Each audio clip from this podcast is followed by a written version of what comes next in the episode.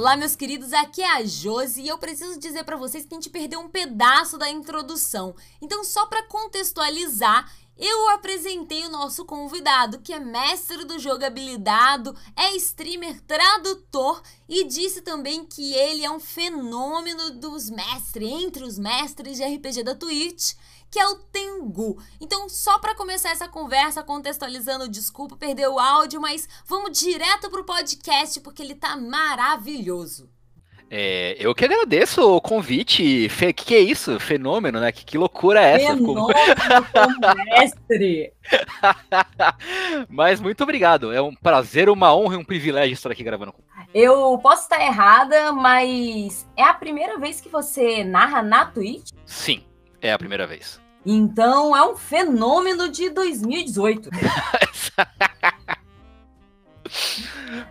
Tengo, conta um pouco pra gente como que você começou no RPG. Cara, eu comecei o RPG, é, eu acho que eu tinha uns 12 ou 13 anos, talvez, por aí. É, e, cara, eu, eu acho que eu joguei um pouco de tudo, assim, mas eu acho que eu devo ter começado provavelmente com Hero Quest, que eu não sei se todo mundo vai lembrar o que é, então eu vou explicar.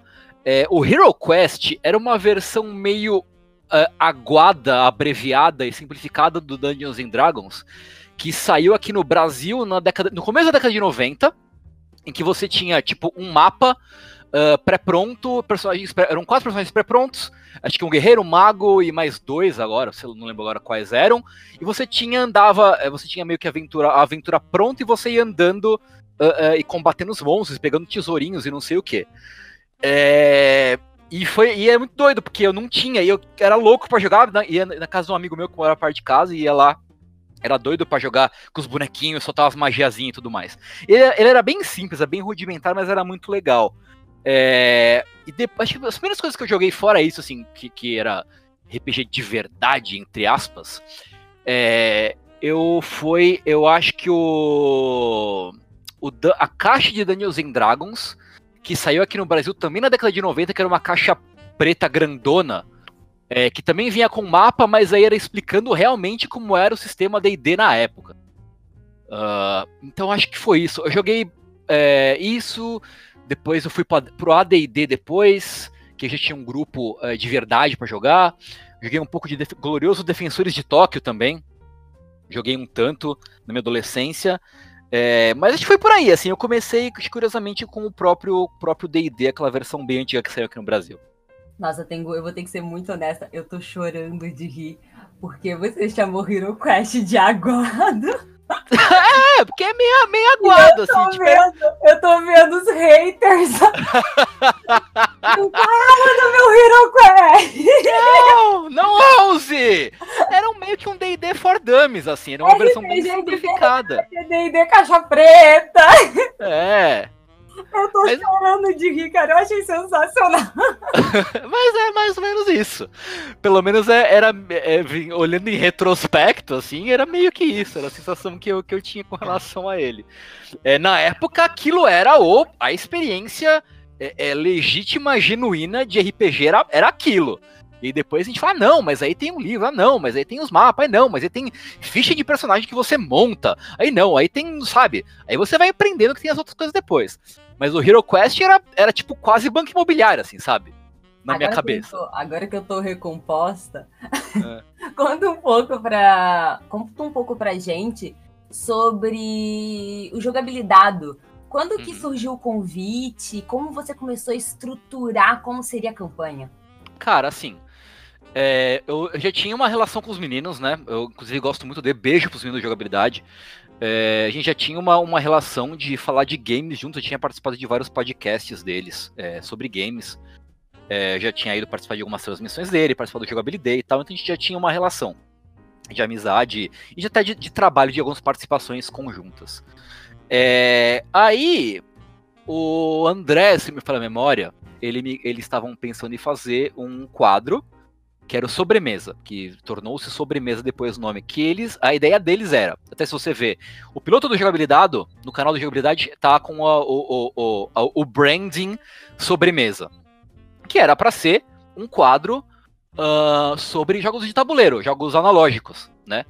E o primeiro episódio seria sobre Dungeons and Dragons. Porque na época, é, eu, ano passado eu descobri Critical Role. E aí eu pirei assim, nossa, que ridículo, que absurdo! Esses caras jogando D&D ao vivo, como pode? Coisa alienígena do, do outro mundo. É, e aí eu pirei, e aí eu tava muito tempo sem me meter em RPG formalmente, digamos assim. Porque eu jogava RPG com alguns amigos meio de forma despretensiosa, mas eu tava acostumado a jogar sistemas bem homebrew, assim. É, tipo, uma campanha era um sistema que era baseado em D&D 3.5, mais ou menos, mas muito puxado para uma linguagem mais anime, assim. E o outro, outro grupo que eu tava jogando com outros amigos meus, era, era uma coisa mais é, teatro e interpretação do que sistema. Então, a gente basicamente não rolava dado nenhum, a gente só resolvia as coisas na base da, da, da conversa e das interações e tal.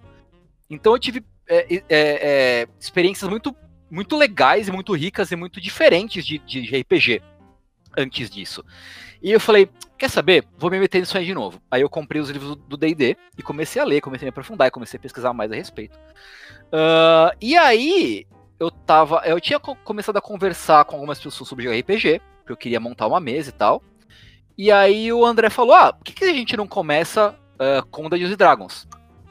Eu falei, nós, é, animal, demorou, vamos aí. Uh, e aí a gente, eu mestrei para eles uma aventura, um one shot. A gente criou os personagens.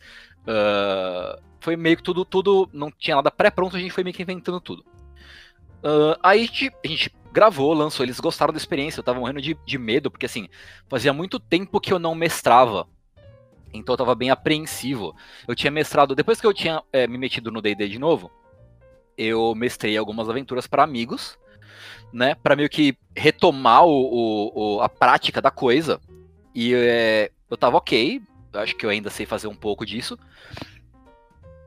Desculpa, é, acho que ainda sei fazer um pouco disso, mas você mestrar para amigos e mestrar para é, pessoas de fora, uh, mesmo que sejam amigas, mas não, não, não eles não são meus amigos há tipo, tanto tempo quanto eram as, as pessoas para quem eu mestrei é, antes do programa, né? Você mestrar para pessoas que são suas amigas, mas não tanto suas amigas.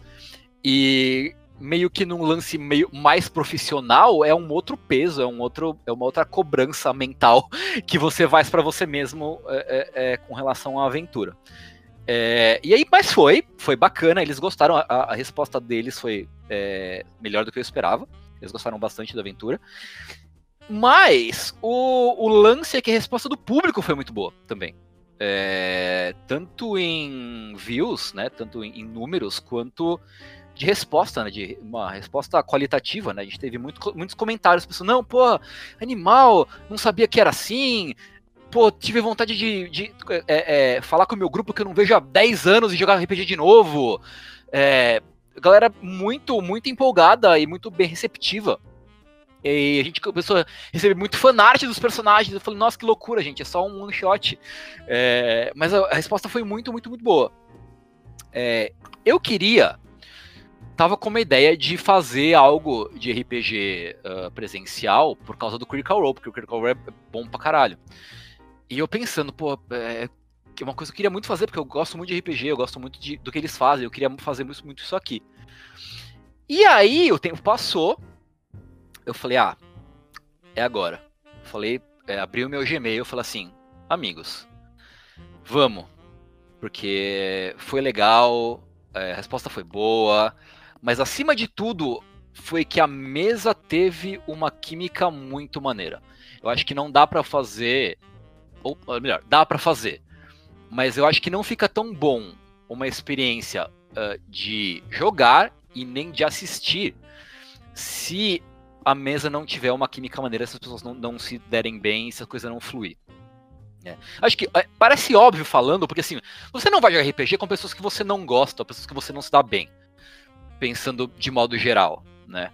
Uh, sempre você vai ter alguma, alguma pelo menos nas mesmas experiências. É o Tengu que tá dizendo. E, assim, na vida off, na vida, na vida on nem tanto, mas na vida off a gente recebe vários problemas desse que os nossos jovens padawans trazem no coração dúvidas de como lidar com o povo chato da mesa deles.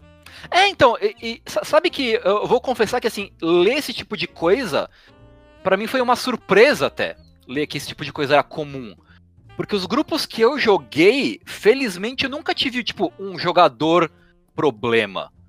É, sempre que, que jogava RPG, as minhas experiências pelo menos, são tipo assim, pessoas que eram já amigas bastante tempo e tipo, ah, vamos jogar?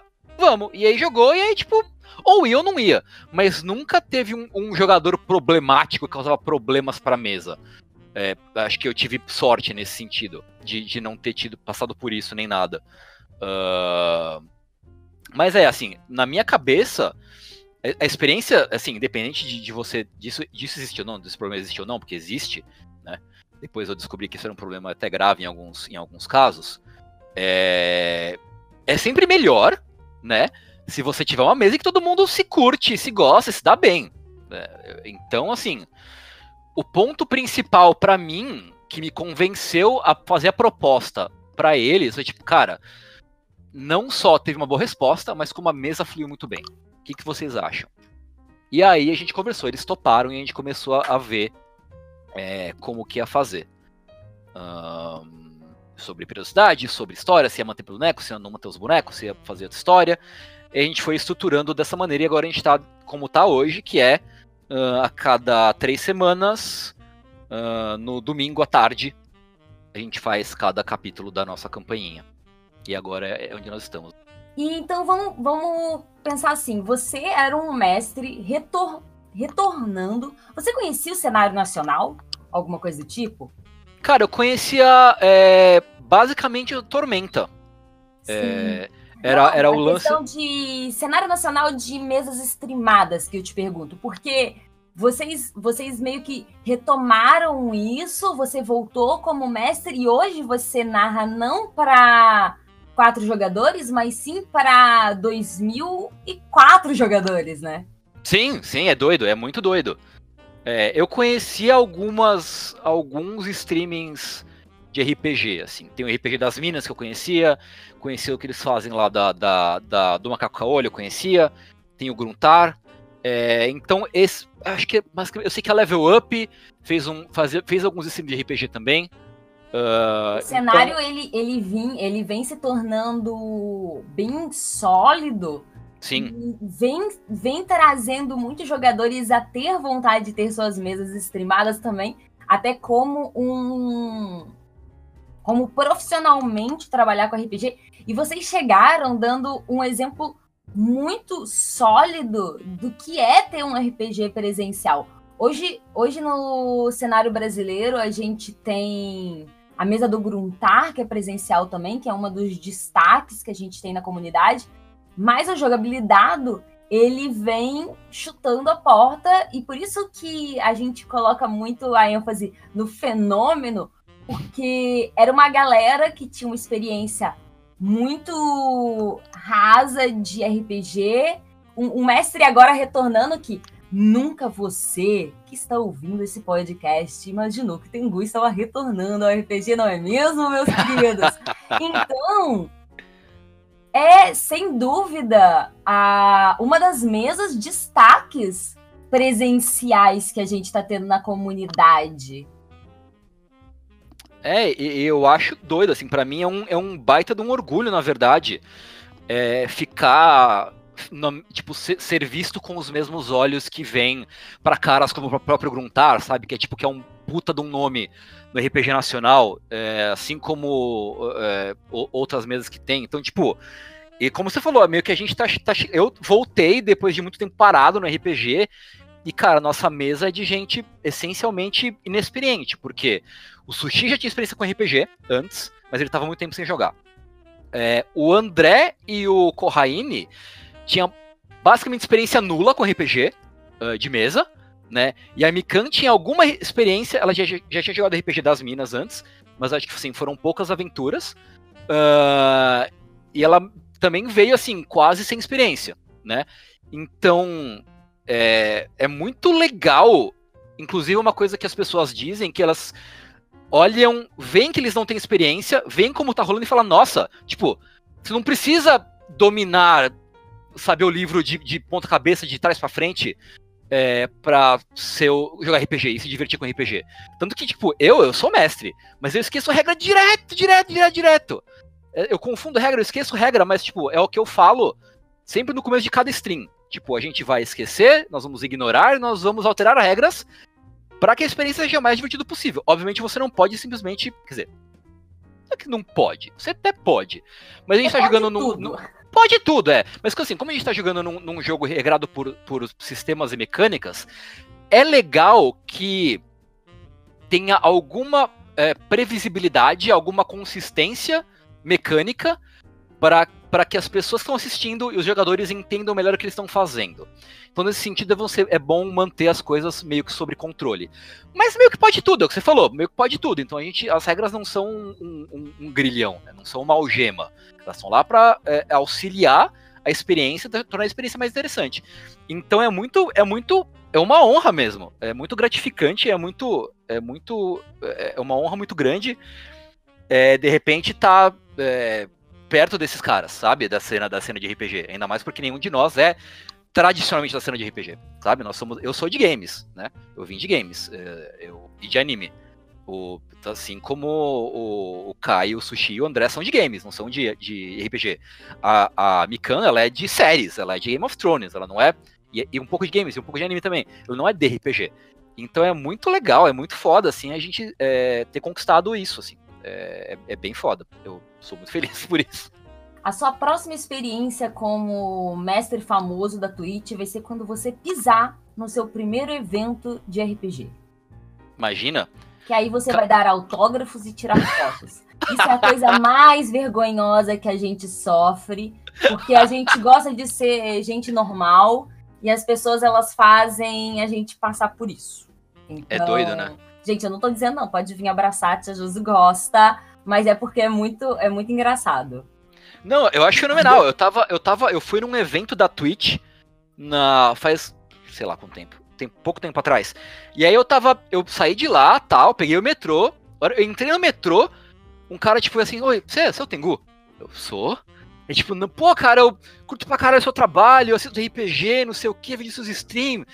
Pô, puta, queria tirar uma foto com você, mas tô sem meu celular. Não, peraí, vamos tirar uma foto. Então, tipo, é muito maluco, cara. Uma pessoa te abordar no metrô, assim, falar que, que te conhece, que acompanha seu trabalho, é, é muito alienígena. É muito, tipo, é bom, é muito legal ver o seu trabalho reconhecido por uma pessoa que você nunca viu, assim. Mas é, é doido, é, é uma coisa bem maluca. Tengo, vamos falar um pouco sobre personagens e personalidades. Quando você vem trazendo os personagens, os personagens do mestre, né? Como que você cria todas as personalidades? Como que é o seu processo de criação com relação à classe, a ficha classe, personalidade? Como que você cria? Qual é o seu processo de criação? É, eu meio que começo pensando por onde os personagens vão passar na próxima aventura, é, por onde eles poderiam passar. Eu falo, ok, eu vou ter esse, esse, esse, esse lugar. Então é bom eu ter uma, alguém assim, alguém assim, alguém assim, alguém assado. Pra ser o ponto de contato dos personagens com cada um dos lugares em que eles podem ou não visitar. Uh, eu falar, ah, o que faz mais sentido nesse lugar aqui? Ah, se eu vai, vai numa taverna, tem que ter pelo menos um garçom. Se eles vão num, sei lá, numa loja, tem que ter pelo menos um atendente. E, e, por aí vai. Então é meio que pela, pela necessidade é, de lugar onde eles vão passar, eu vou definir o que, que vai ter, com quem eles podem interagir. Entretanto, uh, eu também acabo improvisando muita coisa, porque quem joga RPG, quem mestre RPG, sabe muito bem que é, jogador tem tara por fazer coisas que o mestre não prevê. Então, é, muita coisa é também improvisado. Por exemplo, no piloto do jogabilidade, do jogabilidade, perdão, é, tem o, o Drick, que é o cara da, do, do bar né? O garçom ali, o músico do bar. Ele eu inventei ele na hora. É, ele foi totalmente improvisado, porque eu esqueci. Tipo, nossa, eles precisam falar com alguém no bar. E agora? Ah, ok. Então vai ter um cara tocando uma música. E aí. É, como que ele vai ser? Uh, e aí, tipo, meio que. No, na hora, assim, como foi o personagem do. Do Caio que fal, foi falar com ele? Eu falei. O que seria interessante que faria meio que um encaixe legal com o personagem do Kaine. Aí, tipo, ah, beleza, então vamos nessa. Então vai ser um cara que é meio nervoso, que é um bardo iniciante, que vai começar, e que de repente eles podem ter um. Esse pode, ser o ponto de contato entre eles. E aí, tipo, beleza, vamos nessa. Uh, então é assim, é meio que. É, pela necessidade de como vai ser o, o a, a, passagem dos jogadores, né? E aí um, eu faço um, um rascunho de personalidade, pontos principais de personalidade. Olha, o cara vai ser assim, porque ele é desse jeito, aconteceu isso, então ele é mais ou menos assim. Aí beleza. E aí é, eu penso, ah, será que vai falar assim? Assim é legal? Não, assim é melhor. Faço um ou dois testes, aqui vai ser legal, então beleza. É, e aí o resto é improvisado do que da forma que eles vão responder, que eles vão agir, eu acabo improvisando a maioria das coisas. É, em termos de ficha, não é todo NPC que eu faço ficha para eles. Quando eu faço a ficha dos NPCs, eu faço uma ficha é, resumida. Né? Eu falo, ah, ele tem esses atributos aqui. Caso uh, eu tenha que fazer, sei lá, algum, algum teste de, é, de alguma coisa de insight, alguma coisa de de intimidação, alguma coisa de persuasão. Uh, personagens que podem lutar, eu falo, ó, então ele vai ter essa arma aqui, ele vai ter esses, essas habilidades aqui, e vai ter isso aqui de HP, vai ter isso aqui. Então eu faço bem resumido. Eu não, eu não preencho uma ficha completa para todos os NPCs que eu faço. É só para meio para ter um, um, um, uma referência rápida, caso eu precise é, de alguma interação que precise de rolagem de dado e tudo mais.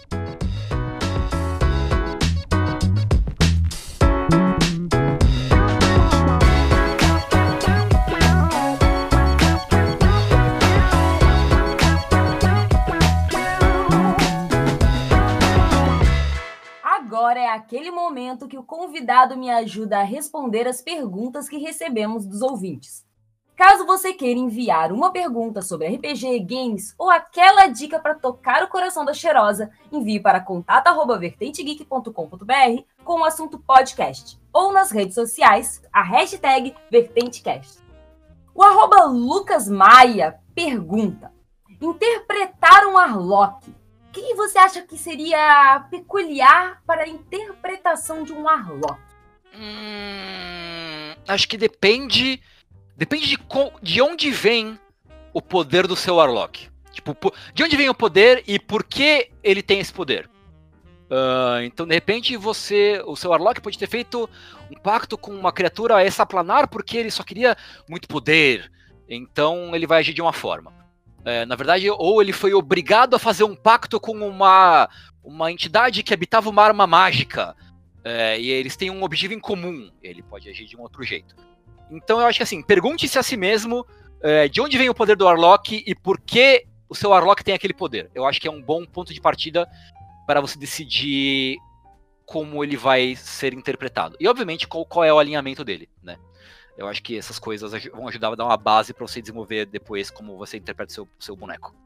Eu vou dizer só para você não matar os seus pais, porque todo mundo faz isso. É muito clichê, não faz isso. Pai, pai, pai, pai morto é tão clichê. Não, todo mundo é órfão nessa coisa, nesse negócio é. de RPG. Pois é. Eu não sei porque as pessoas matam os pais. É porque assim o personagem ele é mais. tem profundidade, ele é sombrio, ele tem conflito, ele tem aquela coisa, aquele sofrimento, crawling in my skin, sabe? Ah, tipo, ah, mas deixa pra lá, tem, tem outras formas de fazer, mais, mais interessantes do que simplesmente pais mortos. E se você não acha clichê matar os pais, pergunte para os personagens do, da sua mesa quem tem pai. Aí você vai perceber que ninguém tem pai. é. Todo mundo matou o pai.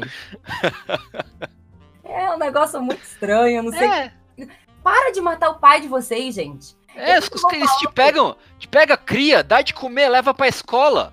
Por que, que vai querer matar os pais? Que loucura. Exato. Então aí primeiro eu vou dizer para ele que ele tem que saber se a mesa vai ser uma mesa mais hardcore, mais centrada, a gente tá jogando sério, a gente acredita em tudo isso, ou uma piada. Porque a gente tem mesas que é piada. Hoje eu narro Carta ao Assassino, que tinha um teaser de abertura de campanha super sombrio, não sei o quê, e eu não paro de rir um minuto. Então, se a sua mesa é uma mesa mais engraçadona, sei lá, faz pacto porque você queria ter ter, sei lá, comer, comer o brioche mais gostoso do mundo. Aí você fez pacto para poder comer o brioche mais gostoso do mundo. Uhum. Então aí depende aí do seu. Pega, vê o que, que a sua mesa precisa, qual que é a pegada, porque não adianta você fazer um sombrio realista se o negócio é Marvel. Pois é, exatamente. O arroba gabriel.odave diz: O que achou da quinta edição de DD? Na sua opinião, ela evoluiu? Hum. Ah, ó. Eu é, fiquei muito tempo sem mexer com DD. É, muito tempo mesmo. Assim, o, último DD. Hoje a gente joga a quinta edição. O último DD que eu mexi antes da quinta edição foi o, foi o 3.5. Eu fiquei muito tempo sem mexer com DD. Eu, eu, pulei a quarta edição. Eu quase nem sei do que se trata direito. Eu só escuto os comentários que, tipo, era meio esquisito. Então, sei lá. Acabei não mexendo com ela. Eu hoje jogo também uma mesa de Pathfinder. Em, é, em que eu sou jogador, não, não mestre. É, eu acho que é complicado falar que o quinta edição evoluiu, porque isso evolução dá a entender melhoria. E é complicado falar que um RPG. Óbvio que dá pra ter melhorias, qualidade de vida em RPG.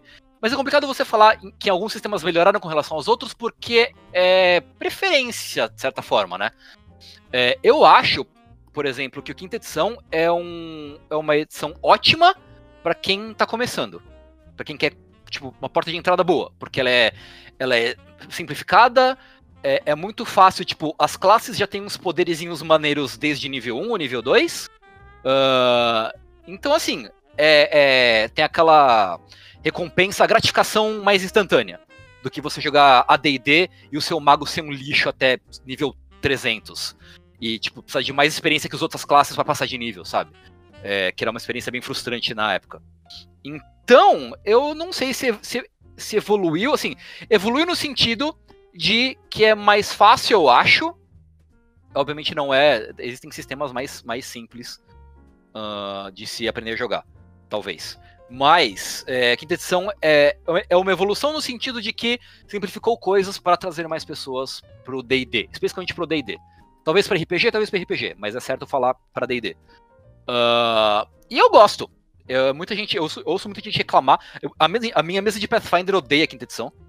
E diz que é muito chato, que é muito sem graça. Uh, e eu sei, eu entendo de onde eles vêm, porque o Pathfinder é um, é, um, é um sistema que permite muita customização. Ele deixa o personagem bem com a sua cara, você faz a sua build, você vai e mete a cara e faz do jeito que você quer. O que é legal para um tipo de jogador, não para todos. É, então eu, eu gosto da quinta edição. Eu gosto da quinta edição. E só, só não sei dizer que se ela evoluiu. Eu acho que ela fez mudanças que talvez sejam é, necessárias para trazer mais gente por um sistema mais simples. Agora, se é melhor, se não é, aí acho que depende de cada um. Eu vou fazer um jabá de oportunidade. Por favor. Falando que nós estamos sorteando um livro básico e um manual dos monstros de Pathfinder na campanha Cartão Assassino. Então, nice. bora cola lá, hein, gente? Olha, o Mestre Tengu disse que joga, hein? Olha só, olha só. Não, Pathfinder é legal. Eu, eu acho legal Pathfinder. Eu, eu acho que é um sistema assim. Viu? Viu, gente? Viu? Olha, olha, palavras do Tengu. é legal, é um sistema muito legal. Principalmente se você quer, assim, meter a cara e fazer um personagem nas minúcias que seja do seu jeito. Tipo, quero, eu quero que seja um ladrão um, um, rogue com build de sneak attack com veneno, beleza. Não, eu quero que seja um build de dano com arco, beleza você pode fazer o personagem do seu jeito, no, nos detalhezinhos, assim. Para isso, o Pathfinder é um sistema muito legal. Eu gosto muito de pensar que o, a quinta edição ela é diferente de todas as outras, da mesma forma que a quarta foi muito diferente da 3.5, e assim uhum. segue. Cada uma ela tinha um, um enfoque em um público diferente, um público que cresceu e se modificou. Eu que sou uma jogadora que tenho uma péssima memória. Eu não vou dizer que eu não sou não sou jogador de regra, não. Na verdade é que eu não consigo lembrar as regras. É um problema de memória. Então eu acabo preferindo a interpretação. Então o D&D quinta edição ele veio para mim de uma forma de preencher a lacuna que os outros não preenchiam. O, a quarta edição eu tive contato ano passado com ela muito por conta de preconceito também. E ela é uma classe, é, ela, ela dá para as classes muito poder mágico. Então você acaba sendo mais um MMORPG ali de mesa. E que é muito legal. O meu bardo fazia estragos hum. colossais. E no 3.5, você tinha como fazer builds gigantescas. Você tinha um milhão de livros, um milhão de variações. E como o Tengu falou, buildar é muito divertido para quem gosta de sentar, desbruçar sobre os livros e colocar cada, cada detalhe de cada referência que vai ser. Só que aí, para quem não não entende como é a arte do combo, que é ler muito e ver o que, que pode dar certo em determinadas circunstâncias, a quinta edição ela é um fast food muito gratificante pra gente. Uhum, uhum. Ela dá a liberdade de você decidir tudo em dois dados. Em vantagem, desvantagem e rolagem simples. Então eu acho que é tão confortável como mestre quanto para jogadores. Sim, é, é, é bem isso. É, é, e é meio que isso, eu concordo com você. Que eu sou um jogador muito mais de RP do que de, de, de combate, de, de dado e de regra. Então, para mim, é ótimo. é ótimo. Essa, essa simplificação, para mim, é muito boa. Né? Mas, assim, é, buildar, como você falou, é maneiro. Se você tá, é, é da pira de buildar, é coisa de louco, assim é, você tem as suas ferramentas ou, em outros sistemas, né? O quinta edição você vai mais, mais direto ao ponto, tem pacotes prontos e você vai neles. Obviamente tem alguma outra, é, uma outra opção de, de customização, mas ela é mais simplificada de modo geral. Vamos para a pergunta do arroba Lord Canosa. Como fazer pessoas inexperientes nas regras de D&D fiquem mais interessadas por elas? Hum, Hum, cara, é assim. É, ficar, o jogador só vai ficar interessado pelas regras se ele ficar interessado no jogo. Porque aí, se ele, se ele gostar de jogar, se ele gostar da experiência da mesa de RPG, ele vai naturalmente se interessar pelas regras. Né? Então eu diria assim: se você quer que o jogador se interesse pelas regras, a aventura tem que ser boa, tem que ser muito boa. É, tem que, ele tem que sentir que ele faz parte daquilo, que a história valeu a pena, que a experiência valeu a pena. Uh, tem que ser, ter sido uma experiência boa para ele decidir ir para essa camada um pouquinho mais profunda que é ler livro. Né? As pessoas, é, é, tipo, não, não as pessoas não gostam de ler, mas tipo, dá preguiça de ler, na maioria das vezes, né? Então, a pessoa precisa é, passar essa barreira da preguiça de ler, e para passar a barreira da preguiça de ler, ela tem que ter uma motivação muito boa. E a motivação muito boa, a meu ver, é ter uma, um contato inicial muito bom com a experiência de jogar RPG. E ela naturalmente vai se uh, interessar pelas regras. Vale o, o, o, o, observação de que tem jogadores que simplesmente não vão querer ler as regras. E tudo bem. Eles vão querer jogar RPG, eles vão se divertir, mas eles não vão ter um grau de, de dedicação uh, para aí querer ler as regras. Eles vão aprender as regras uh, enquanto a gente está jogando né? Mas eles não vão ter a, a, a, a, vontade de ir lá e abrir um livro e ler o livro do RPG. E é normal, e tudo bem, né? Uh, então, sei lá, boa sorte, eu acho. Eu sou mais ousada. Ah. Eu duvido que se esse mestre não comprar um livro do jogador plastificadinho, cheiroso e dar na mão do jogador, ele não vai sentir o cheirinho, ver uhum. aquelas ilustrações bonitas e não vai querer ler. O menino é. deve estar tá tentando ler num coitado de um PDF, é. onde ele não consegue ver, que não sente tesão nenhum pela coisa, e as pessoas estão falando: você tem que buildar, você tem que buildar. É, é. Ah, tem que buildar nada, cheira o livro e fica feliz. É, inclusive eu fiz isso. eu, eu, eu, comprei um livro do jogador do, do quinta edição e levei pros meninos pra ficar, ó, fica pra vocês. Oh, aquele cheiro de é, livro de RPG é, é um livro tão bonito coloridinho, as páginas gostosas de mexer, capa dura. É, tipo, o livro de RPG, ler o livro de RPG, o livro físico é uma experiência muito maneira. É, eu gosto muito. É, tem isso, eu acho que você tá completamente certa na, nessa, sua, nessa sua opinião. Não, é, eu sempre falo que depois que eu me mudei do Rio de Janeiro para Santa Catarina, eu tive que deixar os meus livros no Rio. Aí o que que acontece? Nossa, gente, toda stream, toda mesa é eu reclamando. Eu odeio PDF. Eu Nossa, eu odeio, odeio PDF. PDF. Odeio. Porque você tem que, tipo assim, criou-se um momento. Aí eu tô falando de Josi Mestrano. Apareceu um momento que eu coloquei aquele, aquele elemental de fogo lindo e os jogadores. Pronto. Foram quatro críticos seguidos, o elemental sumiu. Aí eu tenho que abrir o livro e, e e tirar do cu algum monstro. E eu não sei lidar com o PDF. Então, se, se eu tivesse com o livro físico, eu tacava o livro físico na cabeça do jogador e falava assim: você para de, de vir com essa ficha combada pra cima do meu de fogo. Nossa, é. Puta, é terrível. Eu, eu, eu, eu já começo com um escudão grande, né? no- na stream. Dá- Dá pra ver na stream que eu tenho um escudo grande. Atrás do escudo, eu, eu tenho uma, um, um suportezinho com uma tablet. Que eu deixo o PDF ali pra, pra conferir rápido algumas coisas. E, tipo, às vezes eu fico, tipo, mais tempo procurando na, na, na PDF do que se eu pegasse, deitasse, pegasse o livro, não sei o quê. Tipo, é muito chato. Gente, é muito difícil. Então, você tem que pensar que talvez o jogador ele não entenda inglês. O meu inglês é péssimo. Eu ler o livro é uma tristeza. É um Você tem que mesmo. pensar que ele não tem interesse. Aí você vai assim, ah, mas aí eu arrumei um PDF traduzido de quinta edição. Aqueles PDFs são horríveis.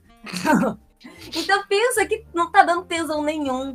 Talvez se vocês, por exemplo, migrassem de sistema, 3.5 tem em português, Hum. você vai ter quarta edição em português. Talvez você tem que ver se o problema é o inglês, se o problema é o PDF. Às vezes o desinteresse dele não é só desinteresse. Talvez ele é só do roleplay mesmo, Uhum, sabe? uhum. Então dá um livro de cenário pra ele ler. É. Acho que tem, tem, tem isso, né? Às vezes, às vezes a língua é uma barreira. É, mas às vezes você conversa com o jogador, pergunta aí, você tá. Você pede ajuda com alguma coisa?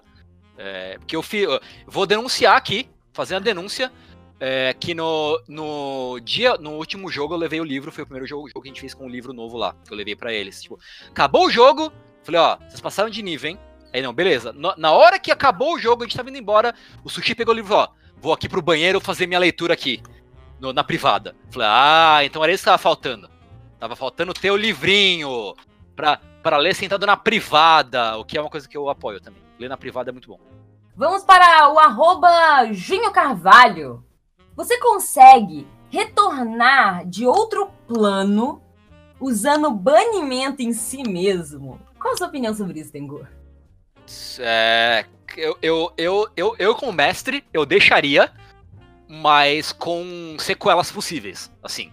Tipo, eu rolaria um D100 e ele teria a chance de dar alguma merda. Mas eu deixaria. É, tipo, é o tipo de ideia, de ideia boba que eu gosto de ver as pessoas tentarem.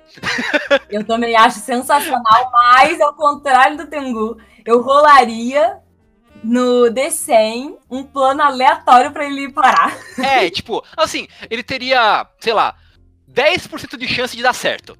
Os outros 90% é, tipo, é alguma merda que acontece. Do Invisa Bator. É, tipo, uma, uma parada doida, assim.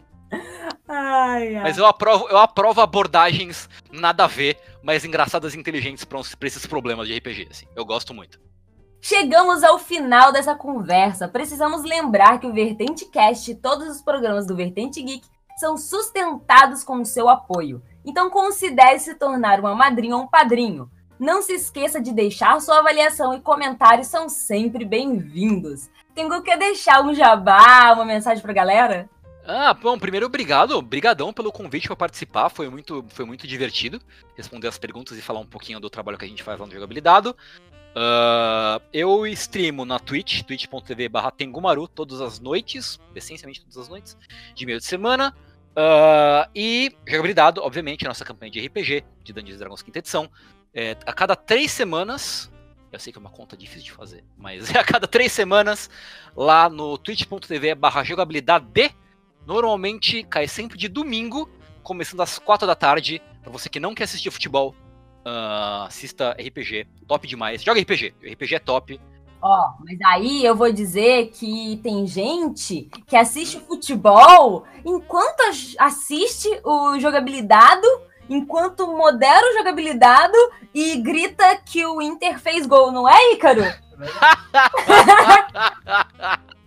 yes!